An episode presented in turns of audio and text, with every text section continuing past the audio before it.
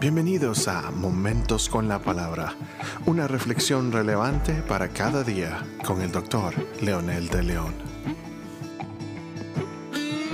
Saludos amigos y amigas, aquí estamos nuevamente con un episodio más de eh, Momentos con la Palabra, un espacio que hemos escogido con el propósito de llegar a sus vidas, bendecir sus vidas, tenerlos cerca de la palabra de Dios, una palabra transparente, una palabra sin adulteraciones. Y quiero invitarlos que si ustedes son bendecidos con esta palabra, los invito a que compartan con sus amigos, familiares, compañeros, donde quiera que se encuentren. Y la verdad que el único fin que persigue este podcast es bendecir vidas, nada más ni nada menos. Es, eh, se refiere a Dios, damos a conocer a Dios y la gloria y la honra es para Dios. Así que en sus manos está, si usted quiere compartir, hágalo. Va a ser de bendición también para otros, como lo ha sido para mi propia vida, que el primer bendecido con compartir esto he sido yo. Hoy vamos a hablar un poquitito del Salmo 113.3, que dice el salmista, desde la salida del sol hasta su ocaso, sea alabado el nombre del Señor. Este salmo es parte de una sección de los salmos de alabanza. Recuerden que habían salmos de lamento y salmos de alabanza. alabanza. Los salmos están divididos en secciones que le llaman libros, son cinco secciones, cinco libros, y este está dentro de la sección de los salmos de alabanza.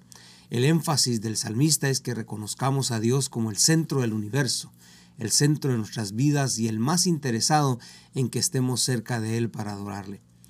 Este salmo exhorta a los siervos del Señor a que le alaben y eso es, es no hay una opción para los siervos, no es una opción para ellos, es una necesidad, es algo imperativo que Dios espera que ellos hagan. Obviamente no puede exhortar a quienes no le conocen porque no encontrarán sentido a la adoración sin la experiencia.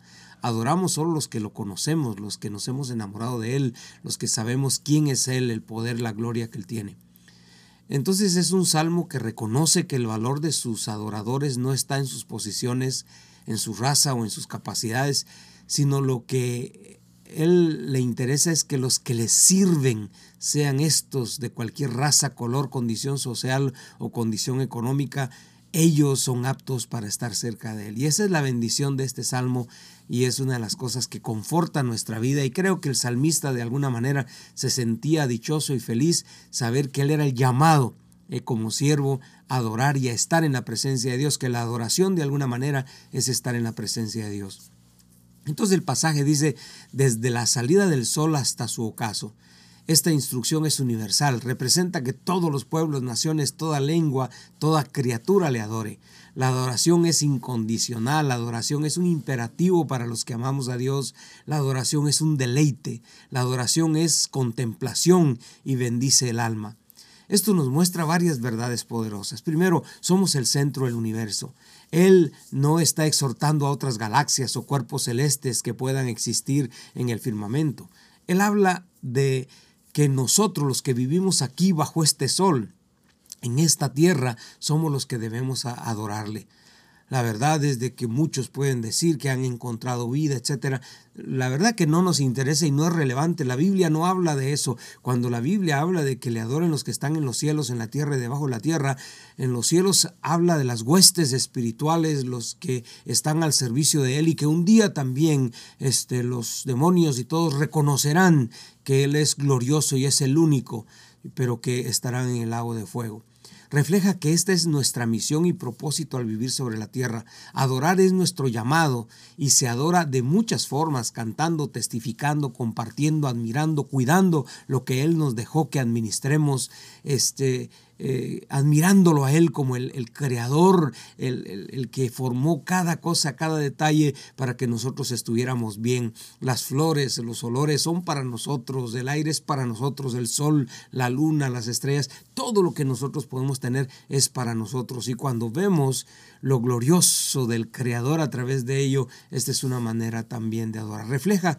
que solo los que tenemos su imagen y semejanza entenderemos este llamado no es para nadie más, no se refiere a animales, que me imagino que él tendrá su forma de comunicarse con ellos y ellos con su creador. La Biblia no lo dice necesariamente, pero Sí se refiere a los siervos, estos son los que conocemos, los que estamos bajo su señorío y en su reino. La segunda parte dice que sea alabado el nombre del Señor. Da por sentado que así será. No tenemos que motivar a nadie. Se supone que cada uno que ha experimentado al Señor tendrá algo que compartir con Él. El resto de este salmo representa las razones por las cuales tenemos que adorar y servir. Él claramente dice el salmista porque Él reina. Entonces, en conclusión a este versículo, podríamos decir que Dios es Dios del universo, no hay nadie como Él. Habrá muchos que quieran usurpar su lugar, pero serán destruidos en su momento. En la boca de su siervo siempre debe haber una palabra de alabanza, pero también en su conducta, en su comportamiento, en su estilo de vida. Se ha descubierto por personas estudiosas del ser humano que las personas que viven agradecidas viven felices viven mejor y viven más tiempo que los que viven renegando.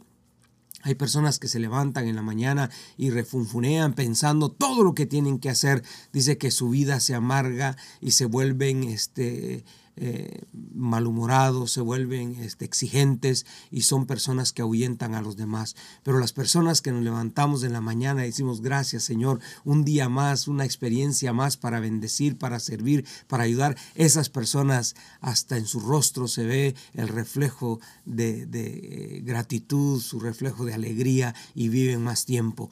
Y algo sucede dentro de su cerebro, dentro de su cuerpo, que genera este, eh, químicos que ayudan para que estas personas puedan ser más productivas.